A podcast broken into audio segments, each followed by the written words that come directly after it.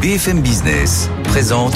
Tous les jours, j'entends quoi? De nouvelles solutions, de nouvelles entreprises, de nouvelles levées de fonds. Mais c'est extraordinaire. J'ai dit qu'il y a un vrai souci, il faut créer de l'emploi. Je suis assez d'accord avec euh, ce qui a été dit. Il suffit d'écouter BFM Business. Voilà, magnifique. Guillaume Paul, Good Evening Business. 18h, il est 18h, soyez les bienvenus dans Good Evening Business. Dans l'actualité ce soir, il y a donc ces chiffres qui sont a priori tout ce qui est de plus euh, enthousiasmant pour EDF. Profit record pour l'année 2023, oui mais... Le problème, c'est que la dette, elle est toujours là. Et les défis pour les prochaines années, ils sont toujours là, toujours aussi nombreux. On va voir ça avec euh, Mathieu Pechberti dans, dans un instant. Euh, sinon, faut-il plus de géants et moins de concurrence dans les télécoms en Europe pour concurrencer, bien sûr, les Chinois et les Américains? Ça, c'est le message qu'a fait passer en creux la patronne d'Orange, qui était ce matin l'invité de, de, BFM Business. On va parler de ça avec nos experts, bien sûr, qui arrivent dans un quart d'heure. On parlera avec eux aussi, bien sûr, de ce qui a fait beaucoup causer ces dernières heures, l'instauration d'un CDI senior en France. Et puis, on parlera avec, eux de ce qui s'est passé en Russie aujourd'hui avec l'annonce de la mort de l'opposant Navalny. Est-ce que ce qui s'est passé aujourd'hui a changé notre perception de la Russie de Poutine?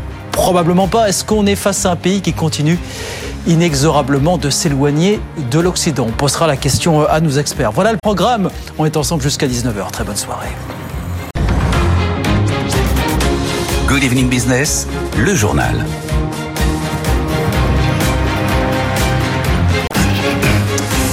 Donc, comme quoi les années se suivent et ne se ressemblent pas forcément, c'est le moins qu'on puisse dire. On a eu deux exercices bien différents chez, chez EDF. Bonsoir Mathieu Pechberti. Bonsoir Guillaume. Donc, on rappelle 2022, quasiment 18 milliards d'euros de pertes.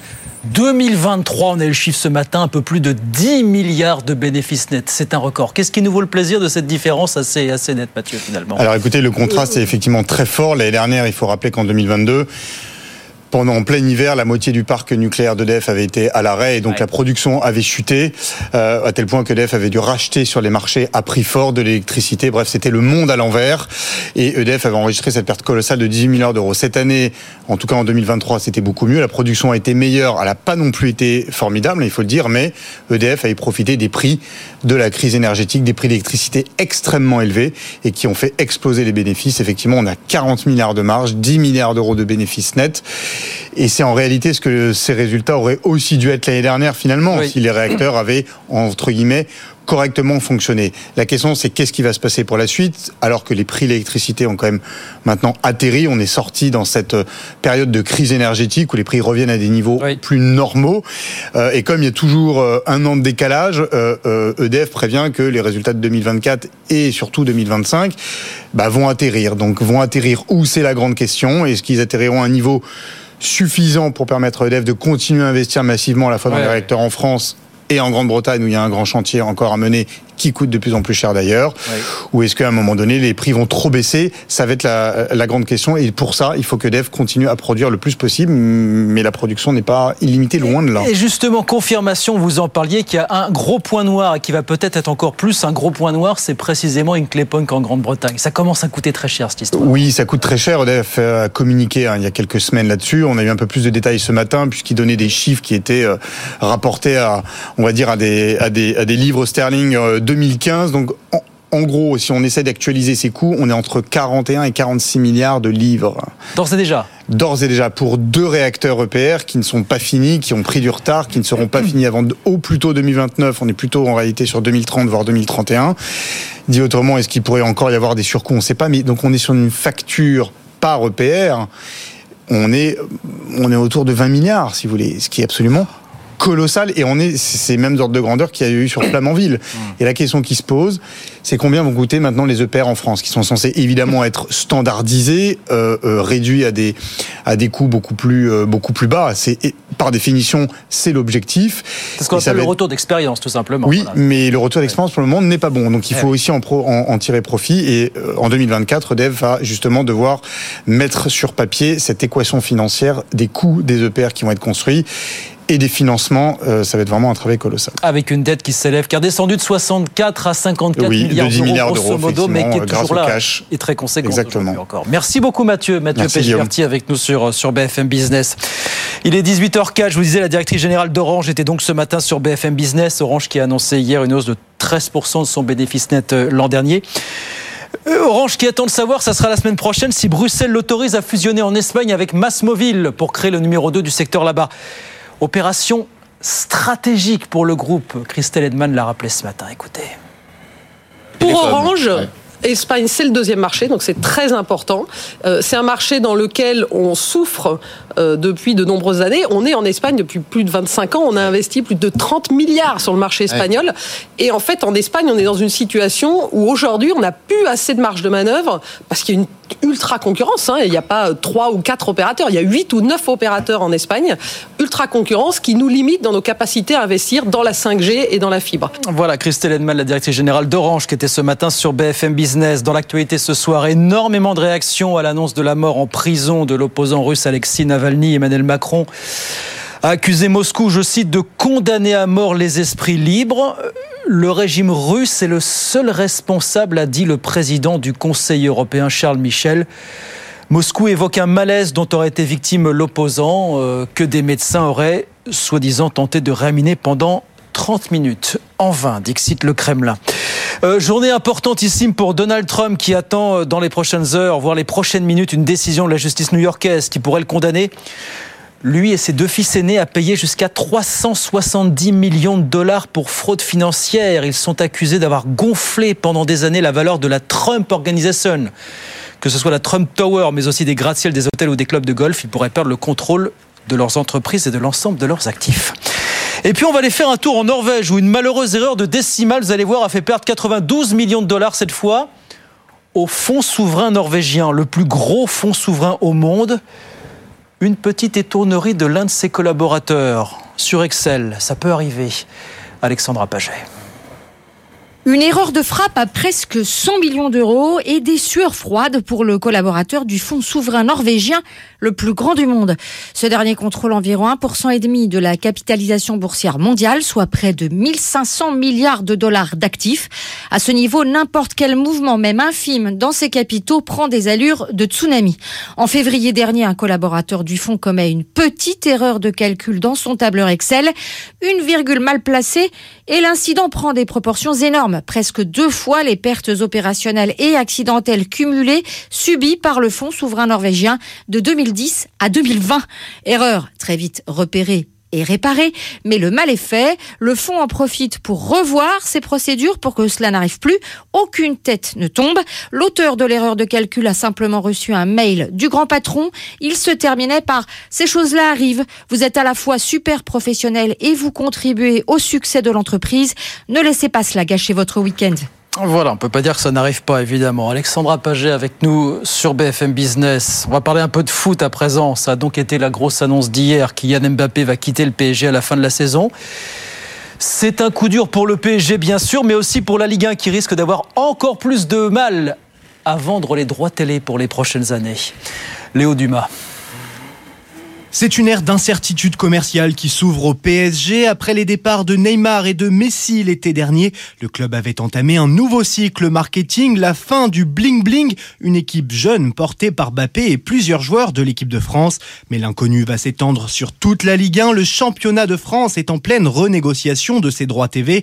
Sur le marché intérieur comme à l'étranger, le départ du meilleur joueur français pourrait avoir son effet sur les montants, d'après Pierre Maes, auteur et consultant spécialiste Dans des négociations de gré à gré, comme celles qui ont lieu maintenant, ça donne des arguments aux diffuseurs. On pourrait arriver dans un cercle vicieux, où donc effectivement une baisse des droits télé fait que les clubs euh, ne parviennent plus à concurrencer les autres clubs européens efficacement, donc les recettes euh, générés par les compétitions européennes diminuent et les droits TV, blablabla. Surtout que les droits audiovisuels représentent en moyenne un tiers du budget des clubs français. Pour la période 2024-2029, la Ligue de football espère obtenir un milliard d'euros par an.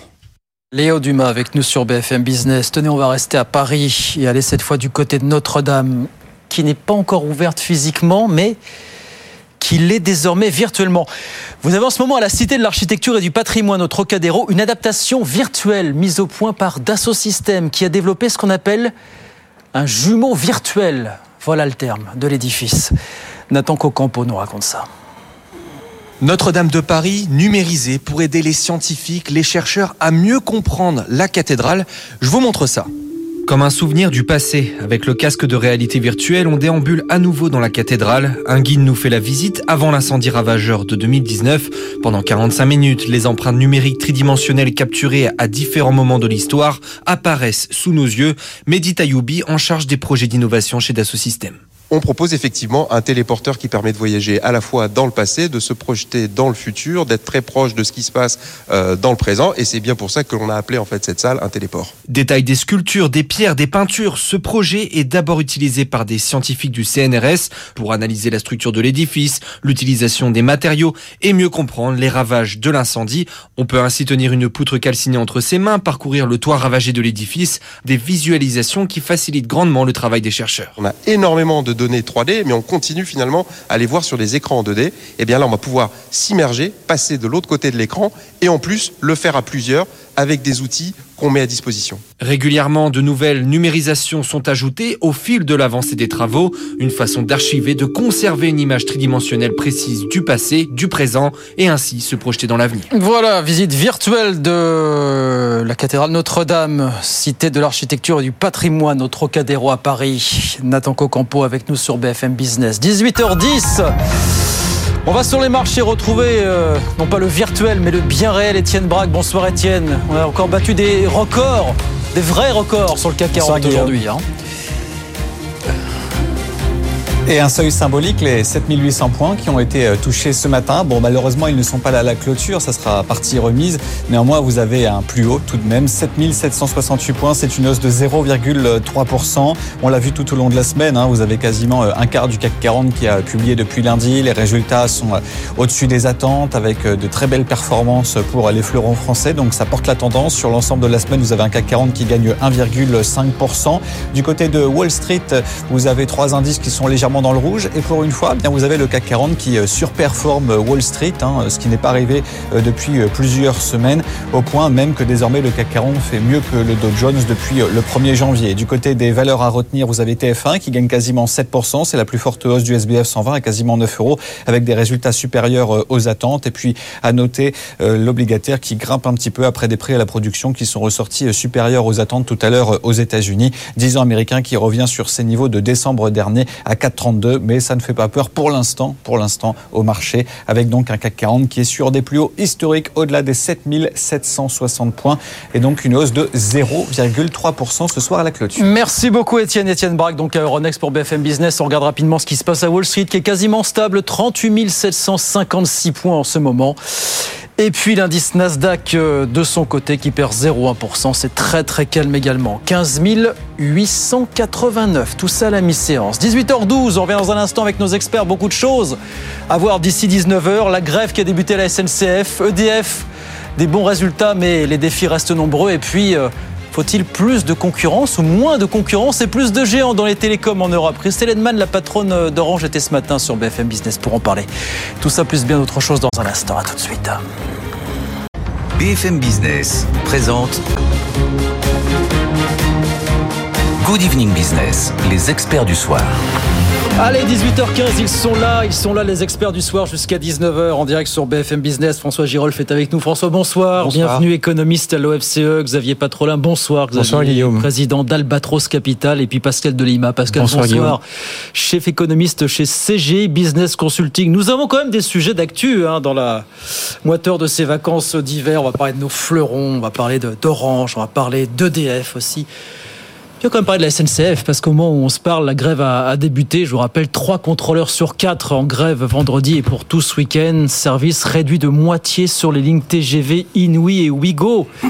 On va assurer la moitié du service quand même, disait ce matin le directeur de TGV Intercité Alain Krakowicz. Mais vous allez l'entendre, il y a quand même un petit peu de souffrance dans, dans ses propos. Écoutez. Vous savez qu'on a choisi de, de, desservir tous les territoires. On a aussi euh, choisi de traiter de façon égale les Ouigo, les Inouïs. Non, j'y viens. Et, mais aussi, mais aussi euh, les intercités. Et puis, on a choisi de cibler les trains les plus pleins. Donc, forcément. Alors, arrêtons-nous euh, là-dessus. Comme, on gère les trains les plus pleins, forcément, c'est un peu plus que euh, la moitié des voyageurs, plus de la moitié des voyageurs. Heureusement qu'on va pouvoir un peu moins de 500 000 voyageurs concernés ce week-end par une annulation Je vous donne juste un chiffre. de trajet. On avait 300 000 places Je comprends de bien ce que vous libre dites. entre jeudi et lundi. Donc vous voyez, on, arrive à acheminer heureusement plus que la moitié de nos voyageurs. Bon, ça, alors, ça n'appelle pas forcément de longs commentaires, mais qu'est-ce que vous vous dites quand vous entendez le patron de, de TGV Intercité? Vous vous dites, euh, bah tout change, mais rien ne change finalement à la SNCF en France. C'est. Ça pourrait être un constat aussi laconique que celui-là, hein, très franchement. Non, mais bon, il y a une dimension lutte finale. Euh, Et, et surtout, ce, qui est, ce qui moi, ce que je trouve très inquiétant, c'est que pour l'instant, c'est les contrôleurs. Mais demain, ça pourrait être les aiguilleurs. Printemps va être chaud, hein. Et après-demain, ça pourrait être les conducteurs. Et puis, euh, ainsi de suite. Euh, et donc, euh, ce qui est, ce qui est au fond très gênant dans cette affaire, c'est qu'au moment où on essaye de promouvoir une mobilité douce, décarbonée, on annonce à euh, J-3 à euh, des centaines de milliers de, de clients bah, qui ne pourront pas prendre le train. Et donc ceux qui peuvent se déplacer sur autre chose vont faire forcément un choix carboné. Donc ça sera voiture, euh, Il bus. coûtera moins cher. Moi, j'ai entendu plein de personnes depuis ce matin dire j'ai un, train annulé, je vais aller en voiture. Je me suis rendu compte que ça me coûtait moins cher. Quoi. Voilà. Oui, alors. euh, oui, enfin, ça coûte, ça coûte moins cher, oui et non, parce que là, pour le coup, les externalités euh, négatives, c'est-à-dire l'émission de carbone, n'est pas tarifée au bon endroit. hein. Euh, et, et donc, ça, ça- moi, je trouve que ça pose un problème. Alors, effectivement, la SNCF est, est- est dans l'instant. Alors, c'est un truc incroyable. Et probablement l'opérateur ferroviaire le plus rentable au niveau européen. Donc, faut pas s'étonner. Euh, dans, que dans ce cadre, il y ait une espèce de, de lutte des classes qui, qui réapparaissent. Au fond, il y a, une, il y a une partage de, de, de, la, de la rentabilité. Alors, c'est une rentabilité toute récente, puisqu'elle vient du fait qu'on a quand même expurgé quelques dizaines de milliards d'euros, et que sans ça, c'était une dette, la dette de, de dette. Sans ça, c'était une entreprise qui était en quasi faillite, qui ne tenait que parce que euh, l'État actionnaire était euh, garant à 100%. Euh, et donc, moi, je pense que ça ça pose une question de moyen terme sur l'actionnariat et le cadre dans lequel va évoluer la, la SNCF. De deux choses une, où on est capable de passer d'une culture de la conflictualité à une culture de concordataire, avec euh, non mais on peut toujours rêver. Ça, ça me semble difficile.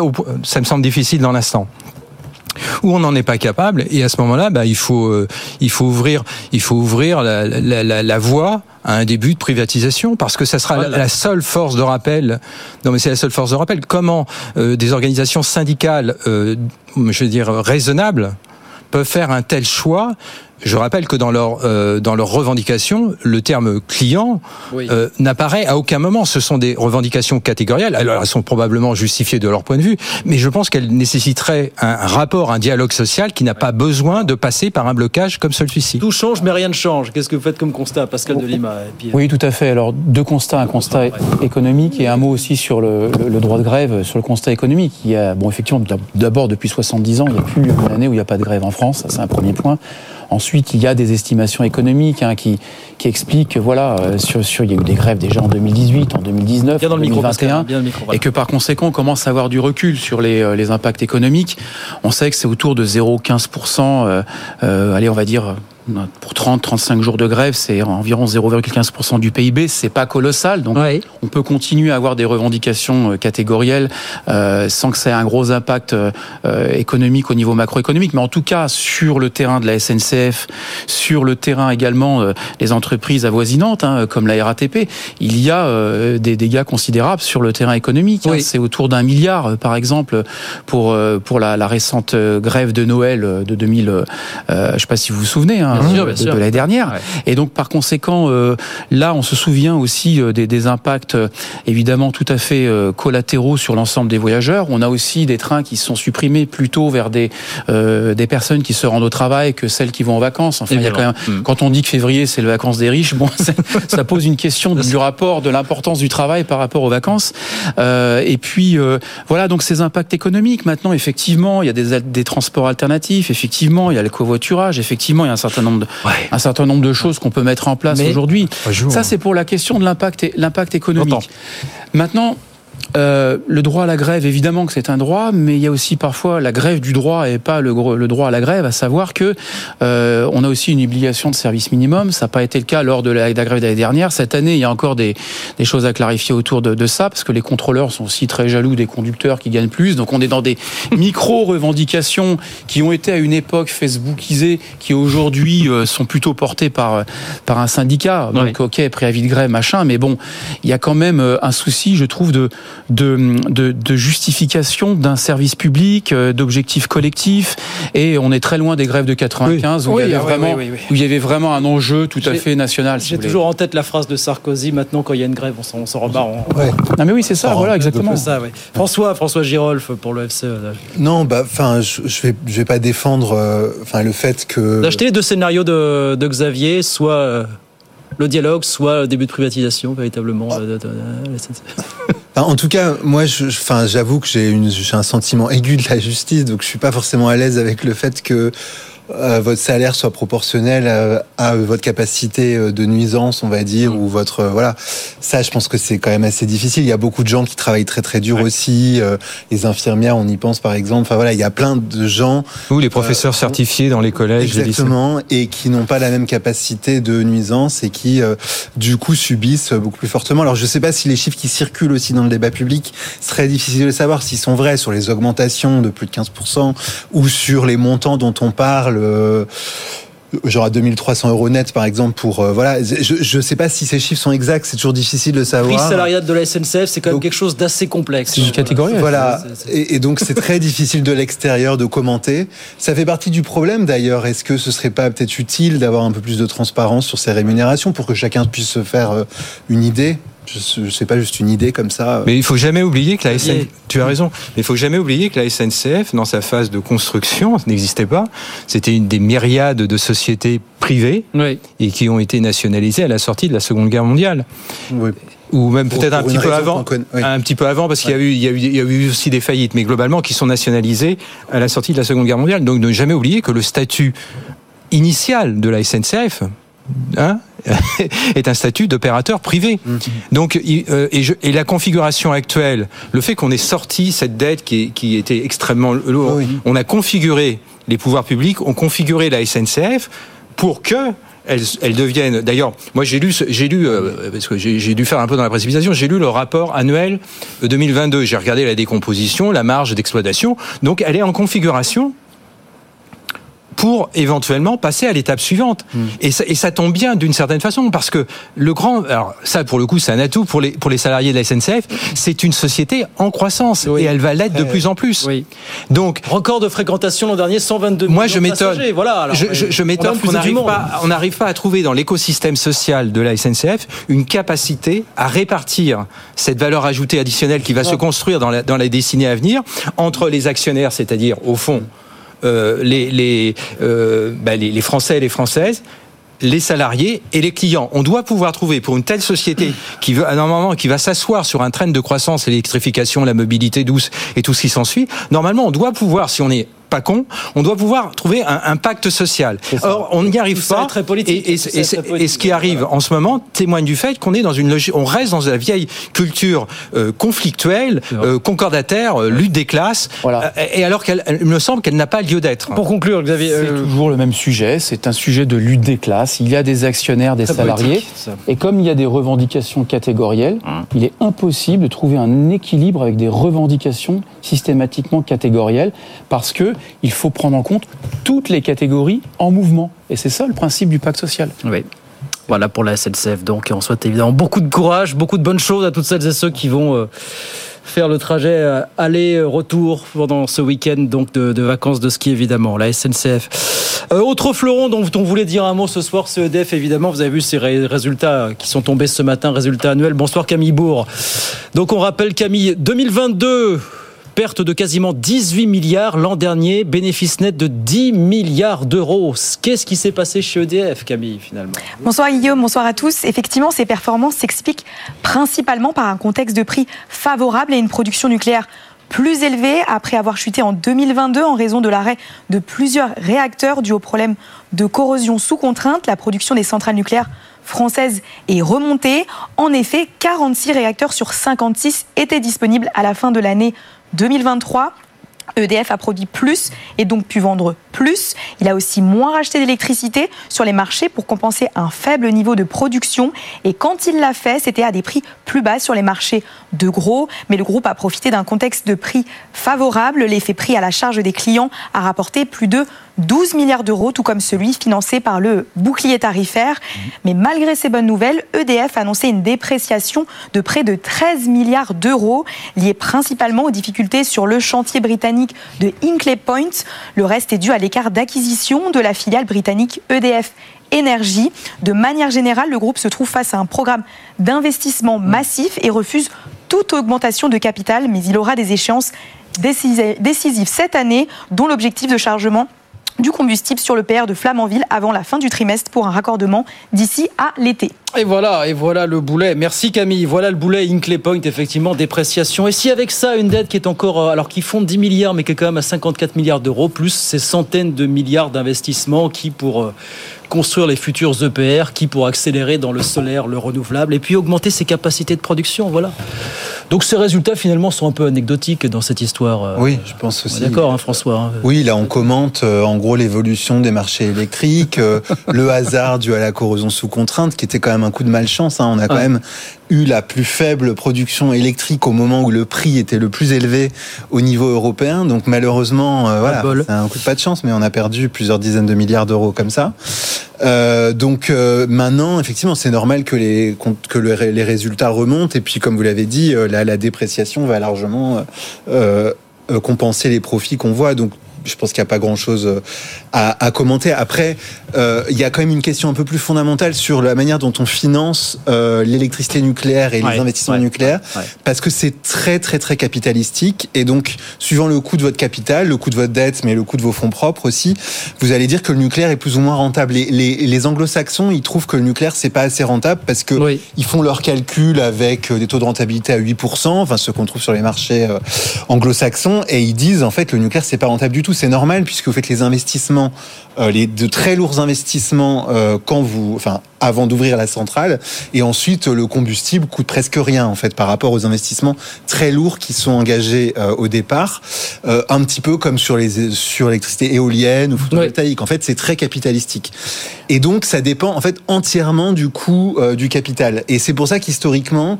le nucléaire en France s'est financé sur capitaux du public, qui est beaucoup moins cher. L'État empruntait beaucoup moins cher.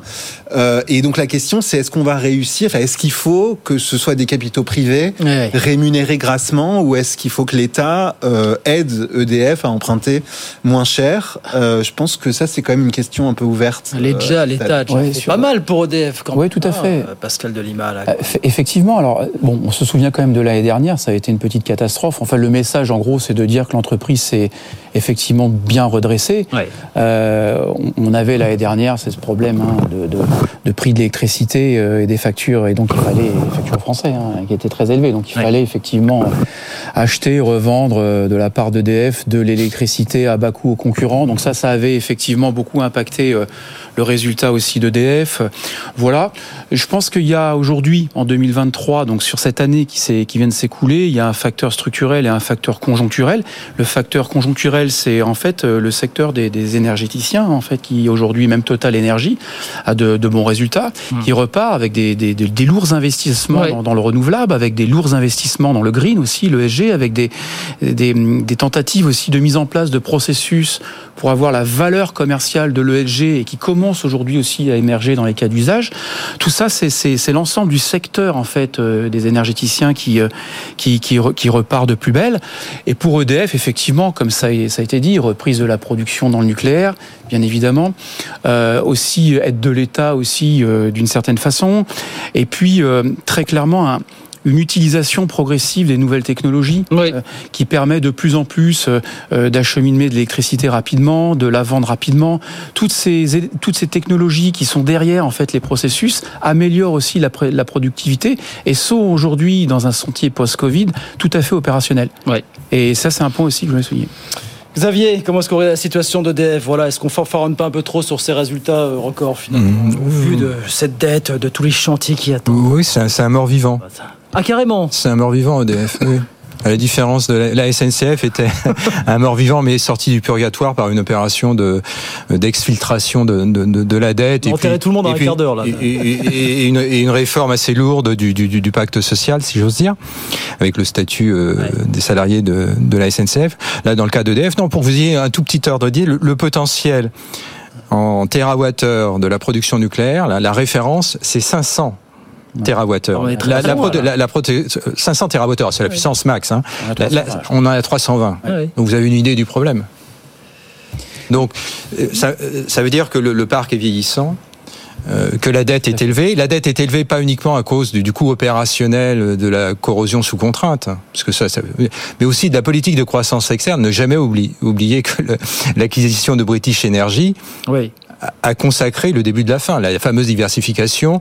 Et ce que vous avez vu sur Inclay Point, il n'y a pas de Inclay Point sans l'acquisition de British Energy. Et British Energy, c'est euh, n'oublions pas qu'il y a un directeur financier d'EDF qui a présenté sa démission. Qui la porte en 2014 voilà. 2015. à mon avis, on reste toujours sur cette pas l'opération. Donc c'est un passif extrêmement lourd pour, pour, pour la France.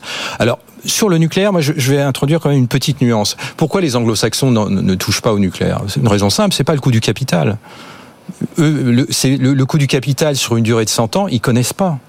Ne jamais oublier qu'une centrale nucléaire, une centrale nucléaire, tu, tu, entre la phase de construction et la phase de démembrement, c'est un peu, c'est comme une cathédrale, c'est à peu près 100 ans ou un peu. Donc un coût du capital sur 100 ans, alors là, tu vas trouver personne sur l'affaire, y compris des même avec de la régulation, tu en général, tu trouves à travers le monde, tu trouves en général des, opérateurs qui sont souvent publics ou avec des garanties publiques. Donc dans le cas de dans le cas de d'EDF, moi je trouve ce qui est intéressant parce que on, rentre dans une dans une logique de planification, de renouvellement du parc, puis d'addition et d'électrification de l'économie. La question va être de savoir si est-ce que la technologie EPR est la bonne technologie. C'est une, une, technologie très onéreuse. Si vous voulez, quand vous êtes un acteur qui a une dette telle qu'elle est aujourd'hui. retour d'expérience sur. Voilà, et avec le retour d'expérience que nous avons en Finlande, en Chine. Et en Angleterre. justement, il n'y en a pas. Il y en a très peu. Et voilà. justement, je justement pas. Je, joue, je, joue, sur les mots. Est-ce qu'il ne serait pas peut-être plus, plus Il va venir selon EDF. et voilà, il va venir. Est-ce qu'il ne serait pas plus, euh, comment dirais-je, plus pragmatique de choisir une technologie de réviser un peu notre ambition technologique, de, passer, de rester sur le nucléaire, mais avec une amélioration de, du parc existant. EDF bosse sur les petits SMR, les petits réacteurs. Oui, mais les SMR, c'est de la rigolade. Ah bah, là, on va, là, là, on va, non, mais c'est de la rigolade, ça résout pas le problème. Ça ne résout pas le problème. Mais c'est de la rigolade sur, dans certains, dans, sur, pour peut-être pour des acteurs industriels euh, adossés, et, et, ça va nous poser des problèmes de sécurité euh, gigantesques. Euh, là, le, le, le, régulateur euh, qui, qui veille, qui veille sur la sécurité nucléaire, il va avoir du boulot. Non, non. Ce qu'on parle, c'est euh, un doublement de la consommation d'électricité oui, à horizon, euh, à horizon 30, 40 ans. c'est ça dont on parle. Donc, il faut de la puissance. Est-ce que la puissance du parc va passer par la technologie EPR ou est-ce qu'elle passe par un mix, c'est-à-dire de l'EPR, pourquoi pas, mais aussi de la version ancienne qu'on améliore, Westinghouse qu'on améliore, qui va coûter moins cher, mais sur lequel on a une sacrée expérience. Là, on a encore une expérience plus forte avec la corrosion sous contrainte et qui serait moins onéreuse. Moi, je pense qu'il faudrait qu'il y ait des commissions d'enquête à peu près sur n'importe quel sujet je pense qu'on pourrait avoir une commission d'enquête sur, euh, parlementaire évidemment, pas avec ma pomme, sur est-ce que le choix de l'EPR est habile Moi, j'ai le sentiment qu'à aujourd'hui qu'il n'est pas habile. Extrêmement désobligeant comme question, comme réflexion. Alors, je, mais je suis extrêmement, je suis très désobligeant par nature. et, et, et, se souviens-toi que l'EPR, c'est c'est une technologie qui n'a jamais été voulue par les Français. Tu sais d'où elle vient la technologie de l'EPR Pourquoi? Elle vient d'où? Elle vient de nos amis allemands à la fin des années 80, qui étaient qui réfléchissaient à renouveler leur parc et qui voulaient sécuriser auprès de l'opinion publique allemande le recours au nucléaire civil et qui ont donc ambitionné une technologie ultra sécuritaire. Mais les ingénieurs français de Framatome comme d'EDF n'en voulaient pas parce qu'ils savaient que c'était trop compliqué. Et en plus, on a rajouté Fukushima derrière, donc on a complexifié. Ce qui fait que la conduite des chantiers devient un poème à l'après-vert, c'est-à-dire on passe de 4, 5 ans, 6 ans à 15, on passe, on va, on va sur des échelles de 20 ans. Donc il y a un problème, il y a une interrogation économique et euh, industrielle à avoir sur le PR. On doit marquer une petite pause, euh, on a enterré en 20 minutes, euh, on a fait rhabiller pour l'hiver SNCF, EDF, excusez du peu. On revient dans un instant François, on revient dans un instant, on en parle, on est dans deux minutes, on revient. À tout de suite. BFM Business présente Good Evening Business, les experts du soir. Allez, 18h37, on est reparti avec Xavier Patrolin, François Girolf et Pascal Delima. On le disait en 20 minutes, on a réussi à rhabiller pour l'hiver et la SNCF et EDF, excusez du peu. On va parler un petit peu de la Russie. Alors, je sais pas si vous voulez dire un petit mot quand même de ce qui s'est passé en Russie avec l'annonce donc du décès de l'opposant Alexis Navalny.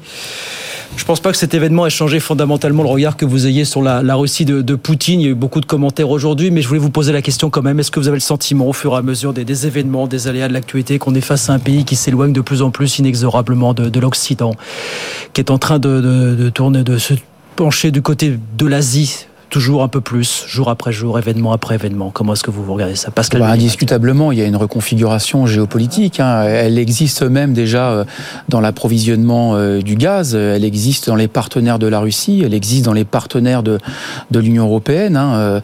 Euh, voilà, faut, faut, faut, pas oublier aussi que les, les, bons résultats, et je reviens pas au sujet précédent, mais les bons résultats d'EDF viennent aussi de cette reconfiguration géopolitique et de la reprise d'une certaine forme d'indépendance pour la France en, matière de, de, nucléaire, au moins partiellement. Mais et donc oui, oui, clairement oui. Euh, voilà. Maintenant. vous dites asiatisation, c'est un petit peu le terme, le néologisme qu'on ah, voit ça commence de aussi. On voit de plus en plus d'entreprises effectivement travailler euh, avec la Russie, euh, délaisser l'Europe. Je crois qu'il y a partiellement une asiatisation, en tout cas une reconfiguration géopolitique autour de la Russie. Euh, et, et, on l'a vu aussi pour les, la question des semi-conducteurs. Ça, c'est un vrai, un vrai sujet, je crois. Hein. François Girolf. Parce que euh, oui, évoluer cette Russie euh, jour après jour au fil des. bah oui, oui, non. Bah, enfin après, sur, enfin évidemment, euh, sur un assassin. Enfin, on ne sait pas encore exactement ce qui s'est passé, mais non, voilà. Donc faut, mais on, imagine. donc et puis c'est pas la occidentales sont assez unanimes, assez équivoques. Oui, oui, c'est pas la, puis c'est pas la première fois. après, effectivement, le, enfin géopolitiquement, on voit bien les sanctions européennes. L'Europe, effectivement, se, se rapproche plutôt des, des États-Unis, ce qui est normal dans un contexte comme celui-ci. Et puis, euh, enfin, je pense que le, ce qu'on voit, c'est qu'on rentre dans un monde de plus en plus dangereux pas seulement pour les opposants peut-être au régime de, de, Poutine, mais de manière générale. Enfin, quand même, il y a une euh, et ça, c'est, enfin voilà, c'est toujours inquiétant, à la fois du point de vue économique et du point de vue euh, mm. géo, géostratégique. Moi, je. Euh, après, on se, on, on se rend compte quand même, c'est que les sanctions sont très coûteuses pour pour l'Europe, oui. pour nous, pour la Russie, malheureusement, pour le moment. Efficiente. On nous a, dit, attendez, il faut être patient. On nous a dit, attendez, attendez, Mais ça fait quand même deux ans et on attend, enfin, on est impatient de voir les effets sur la Russie. Pour le moment, on les voit pas. Vous aviez Patrolin, asiatisation ou pas à marche forcée sens de l'histoire Non, je ne crois, pas du tout. Un jour viendra ou Non, pas du tout. Non, non, mais c'est dans l'instant oui, conjoncturellement oui. Mais euh, mettez-vous à la place de Poutine. Donc ça supposerait une, une, développer une comment dirais-je des liens extrêmement forts avec Xi Jinping et avec l'empire du milieu vous avez euh, 1 milliard 400 millions d'habitants dans l'instant, ils seront moins nombreux d'ici d'ici d'ici 30 40 ans et vous avez de l'autre côté 150. Vous avez en PNB euh, le PNB de l'Espagne contre le PNB, j'exagère un peu, contre le PNB de l'empire du milieu. Donc ils jouent pas du tout dans la même partie. Donc Poutine sait, c'est le paradoxe de la situation dans laquelle nous nous trouvons aujourd'hui, sait que son avenir c'est pas la Chine. Il sait que son avenir c'est l'Europe continentale comme ça l'a toujours été. Et l'Europe continentale sait que son avenir passera par la Grande Russie. Les liens sont indéfectibles. Il n'y a pas de révolution industrielle en Europe au cours du 19e et du 20e siècle sans adossement de la base industrielle européenne avec la base énergétique et, la base, et demain, demain la base agricole de la Grande Russie. Donc ça, c'est un fait. C'est une, une, une société qui est vieillissante, la société russe. Donc elle va être, elle va être déclinante. Donc Poutine sait très bien qu'il ne peut pas jouer la partie avec l'Empire du Milieu. Il peut jouer conjoncturellement, un déplacement, changer ses pions sur l'échiquier. Il encore pour 15 ans, il n'est pas éternel. Oui, on verra, on verra. Donc je, pense que non, c'est simplement ça, ça, nous dit que nous, les Européens, nous avons été d'une profonde naïveté, et en particulier nos partenaires allemands. Au fond, c'est quoi la Russie? C'est une monarchie absolutiste, matinée d'assassinats. Ça l'a toujours été depuis Catherine II. Et ça l'a forcément, ça l'a été sous l'ère stalinienne à une puissance industrielle. Voilà, c'est tout. Donc il ne fallait pas voir autre chose dans la Russie. Maintenant, ça nous pose un vrai défi parce que là, on a les chars, euh, les chars russes qui ont franchi, qui, qui se déplacent. Donc on est dans une logique de, logique de conquête territoriale. Il faut avoir. Moi, je conseille à nos auditeurs. Alors évidemment, c'est pas pour BFM, mais de d'écouter sur YouTube l'interview qu'a donné euh, euh, Poutine. Moi, je me, je me, suis colté pendant deux heures, deux heures et demie. Ah, Carson Tucker, voilà. Voilà. là, ça vous donne un cours de géopolitique et ça vous explique bien que, l'homme est extrêmement redoutable. Euh, il manque comme un arracheur de dents, mais extrêmement redoutable. Extrêmement érudit aussi. Oui, voilà, tout à fait. Et, il s'en note. Là, il n'y a pas besoin de prompteur, euh, mais euh, et qu'il a une vision, une vision extrêmement claire. De, de mais il, il, joue dans l'instant. Il joue à un rapport de force et il va sans doute pas s'arrêter là. Donc moi, quand je vois les Européens avec le, le, le Green Deal, avec les éoliennes, avec et, et, je vois de l'autre côté Trump qui nous rappelle, qui nous, le rappelle de façon extrêmement maladroite, mais il nous rappelle, oui, nous nous sommes dans une, en situation de guerre. Alors, attendons-nous. Euh, le pré-guerre, il faut, il faut, il va falloir dissuader notre partenaire, partenaire ou euh, notre voisin russe, d'aller plus en avant. Et il n'y a pas d'autre moyen pour dissuader notre voisin russe que de nous réarmer. Donc ça veut dire que euh, et on va se, on va se poser cette question. Quand il voit les gens défiler, ça, ça, rejoint l'observation que j'ai que j'ai fait la semaine dernière sur euh, euh, sur l'histoire des, des, des, euh, des, gens qui défilaient pour le pour le système de retraite. Oui. Ça, ça a dû faire marrer profondément Poutine, parce que Poutine, ça, non, non, mais ça, rappelle un peu, non, mais d'une certaine façon, ça rappelle les années 30, ça rappelle 1900, ça rappelle 1936. Hein, on a les premières les premiers congés payés et et Hitler qui fait qui qui qui, qui a envahi la, la Rhénanie. On a on a cette espèce de dissonance. Donc les Européens doivent se réveiller. On a un acteur en face de nous qui a décidé de nous livrer euh, une partie. Ça ne veut pas dire qu'on doit lui faire la guerre, mais ça veut dire qu'on doit se réarmer et on doit se, on doit se, et il n'y a pas, il y a pas plusieurs choix. Hein. Il n'y a pas les éoliennes, il n'y a pas le GNL, machin truc. Il faut se, il faut, il faut se mettre en ordre de marche. Et c'est ça que nous dit euh, la disparition aujourd'hui d'Alexis Navalny. C'est dans la pure tradition, pure tradition, j'allais dire millénaire, centenaire de, des empereurs russes. C'est l'élimination. Et Staline, lui, l'a élevé à la puissance évidemment industrielle. C'est ça que ça nous rappelle. Pascal, ce qui, ce qui différencie beaucoup euh, cette, cette période historique de celle d'aujourd'hui, hein, de, la Russie, de, l'ex-Union soviétique, c'est qu'aujourd'hui, le lien entre la puissance et l'hégémonie économique et la puissance politique et géopolitique sont étroitement liés. C'est-à-dire que, ça. Moi, je suis pas d'accord. Ah, là, je suis, là, je suis. Par contre, là, on n'est pas d'accord. Mais euh, c'est certain qu'aujourd'hui, l'hégémonie technologique va avec l'hégémonie économique et les partenaires commerciaux. Et il y a un lien avec l'hégémonie militaire aussi. Mmh. C'est ça, le, c'est que tout est imbriqué de façon complètement transversale, ce qui n'était pas du tout le cas il n'y a pas 40 ans. Donc aujourd'hui, avoir le pouvoir sur l'IA, c'est d'une certaine façon avoir une avance mmh. euh, sur un certain nombre de technologies militaires. Quand on envoie des gens dans l'aérospatial, c'est pour qu'il y ait un ruissellement sur l'économie entière et sur toutes les PME locales. Et l'imbrication de l'économique et du militaire est beaucoup plus étroite aujourd'hui qu'il y a 40 ans. Et donc, euh, je pense qu'il y a aujourd'hui des gros partenaires commerciaux de la Russie, que sont notamment la Chine, mais pas uniquement, mais tout le pourtour asiatique, parce que derrière, il y a une volonté aussi d'hégémonie militaire, mais qu'elle est étroitement liée à la reconfiguration géopolitique sur la base de fondements économiques. C'est une conviction personnelle. Voilà pour le dossier russe, évidemment, et on attend évidemment plus de précisions. Voilà le sujet de l'assassinat, les conditions dans lesquelles est décédé l'opposant russe Alexandre Navalny aujourd'hui. Puisqu'on parlait de retraite, euh, qu'est-ce que vous inspire la réflexion autour de... On revient en France, alors autre débat euh, d'actualité, le CDI senior en France. François Girol, pas trop mis ça sur la table hier lors de la hmm. discussion sur l'emploi des seniors. CDI senior à partir de 60 ans allègement de charges contre contrat aménagé. Bah vous. Est-ce qu'on ouvre une brèche des réformes des. Est-ce qu'on ouvre une brèche? Est-ce que c'est la fin, le début de la fin contre les retraites qui n'étaient pas au niveau de ce qui se passait dans le monde Là, c'est un petit peu la même chose. Est-ce que c'est début, est -ce le début de la fin du CDI là? De la fin du CDI. Ouais, bah, bah, c'est vrai que, enfin bon, il y a plein de risques hein, quand on parle de CDI senior et de manière générale les mesures liées à l'âge. Bon, évidemment, euh, il y a un effet d'aubaine qui risque d'être euh, assez énorme, comme toujours quand on fait ce genre de, mm. de mesures. Donc, si j'ai bien compris, c'est en échange d'une baisse de cotisation. Enfin, il y a plusieurs, il y a plusieurs schémas, si j'ai bien compris, qui sont proposés à la discussion. Supprime la contribution spécifique en valeur de 30%, euh, voilà. précise le Medef. Donc, voilà, euh, donc il y a un risque d'avoir un effet d'aubaine, il y a un risque de substitution aussi, c'est qu'évidemment, du coup, vous gardez les gens de légèrement plus de l'âge que vous hmm. allez mettre l'âge limite de 60 ou de 50 ans, et puis les gens juste avant au contraire sont en difficulté. Donc c'est pas facile hein, de faire ce genre de dispositif. Après, est-ce que vraiment euh, c'est à la mesure de, des problèmes actuellement économiques euh, en France. Enfin, je sais qu'il y a un problème sur l'emploi des seniors, que c'est lié à la réforme des retraites, qu'on a dit il faut pas seulement déplacer l'âge de la retraite, mais le gouvernement espère que ça déplace l'âge auquel les entreprises se séparent des seniors. Donc la question c'est est-ce qu'on fait quelque chose de plus pour euh, faciliter l'emploi des seniors pour ceux qui, qui n'ont pas d'emploi aujourd'hui, parce que c'est difficile de retrouver un emploi effectivement après 60 ans. Oui.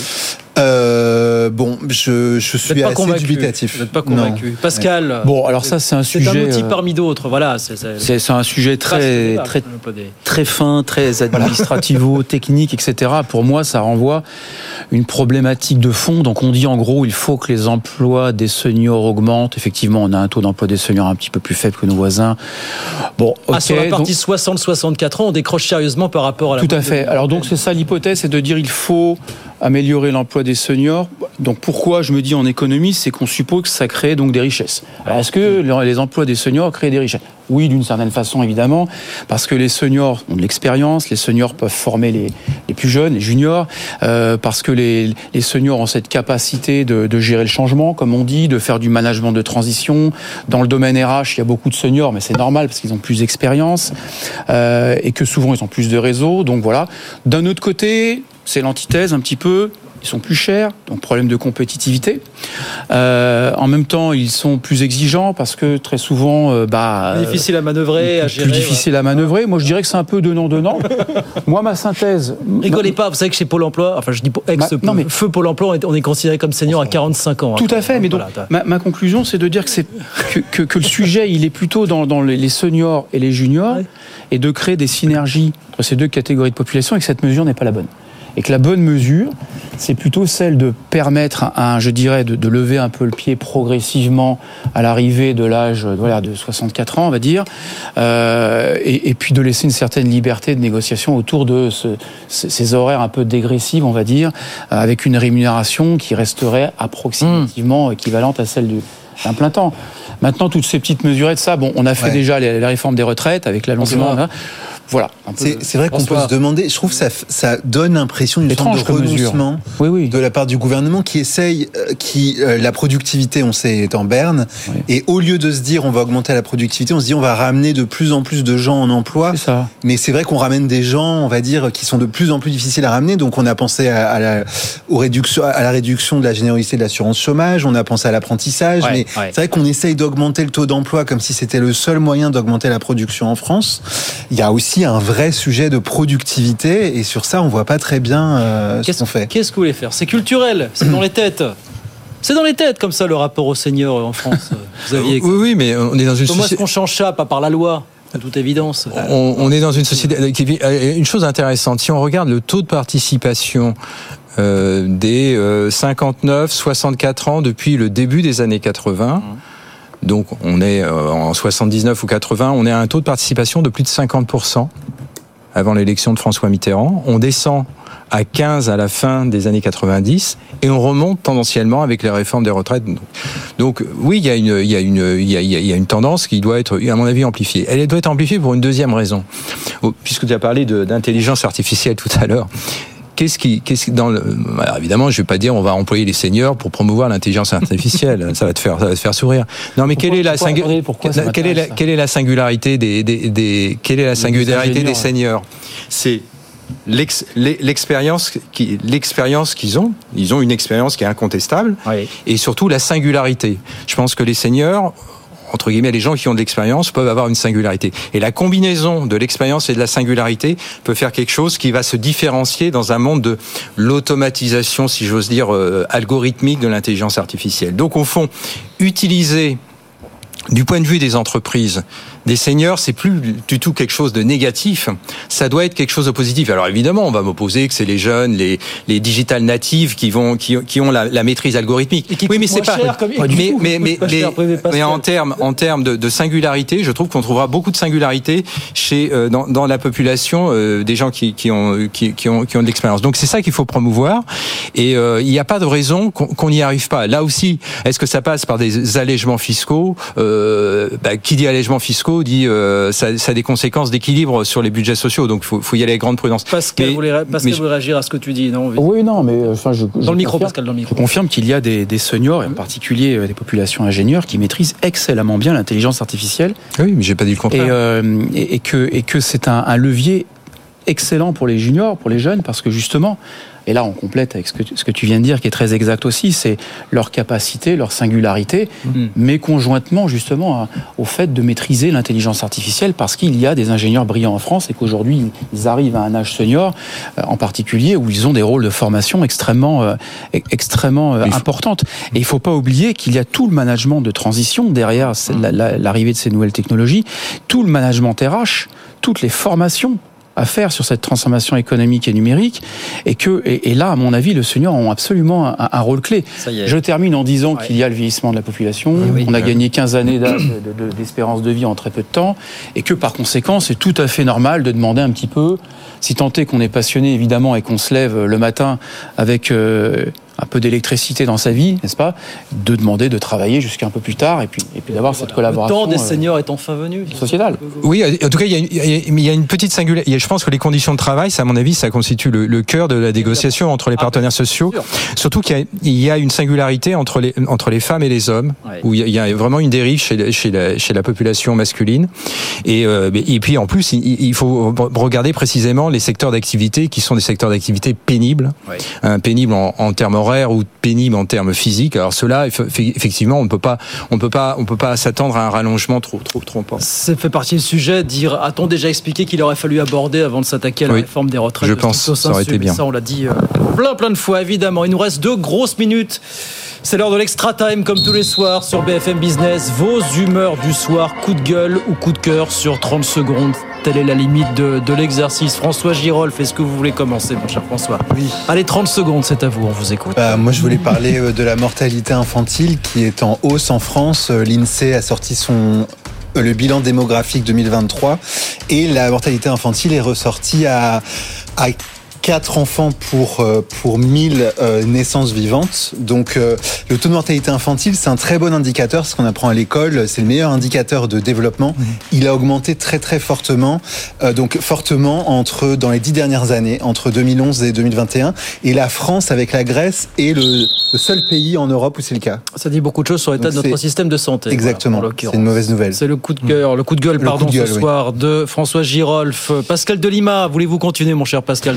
Continuer, bah, je continue euh, chez les jeunes, notamment l'utilisation de l'iPhone avant 12 ans. Je trouve ça, je trouve que ça a des conséquences catastrophiques pour l'apprentissage euh, de la grammaire française, des langues, etc. Pour les performances à l'école, je trouve qu'on devrait réguler cette utilisation constante des tablettes, des iPhones, parfois de certains jeux, chez les jeunes en particulier de moins de 12 ans. Vous savez que la Silicon Valley, euh, certains de la Silicon Valley, je les citerai pas, interdisent à leurs propres enfants d'utiliser des iPhones avant 14 ans.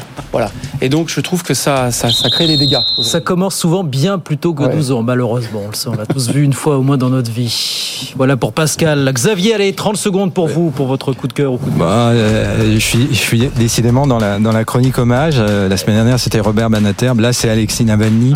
Euh, clairement, moi, je suis très impressionné par la capacité qu'il a eu à affronter la mort. Et donc à transcender sa, son propre destin au nom d'une cause qu'il servait. c'est quelque chose qui est exceptionnel, qui est rarissime.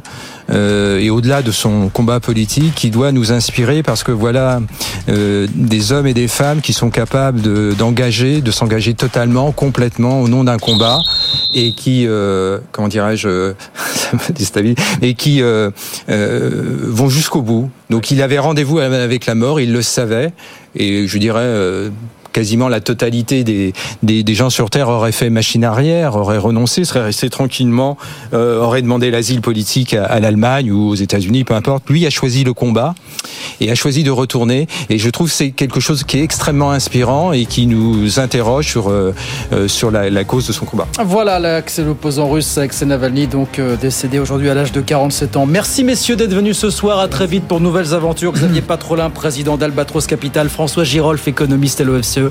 Pascal Delima, chef économiste chez CGI Business Consulting. 19h dans un instant le journal. Et puis les pionniers chez Fred Mazella, interview exclusive de Nicolas de Taverneau, président directeur du groupe M6, qui a donc annoncé son départ cette semaine. Interview réalisée, c'est à signaler, il y a ça quelques jours avant l'annonce officielle de Nicolas de Taverneau. Mais vous allez voir qu'il se projette déjà vers l'avenir de ce qui sera bientôt son ex-groupe à la tête d'M6. Voilà, voilà le programme. Pour vous accompagner, on se retrouve lundi, nous 18h pour de nouvelles aventures. Bonne soirée, bon week-end. Good Evening Business. Actu, experts, débat et interview des grands acteurs de l'économie.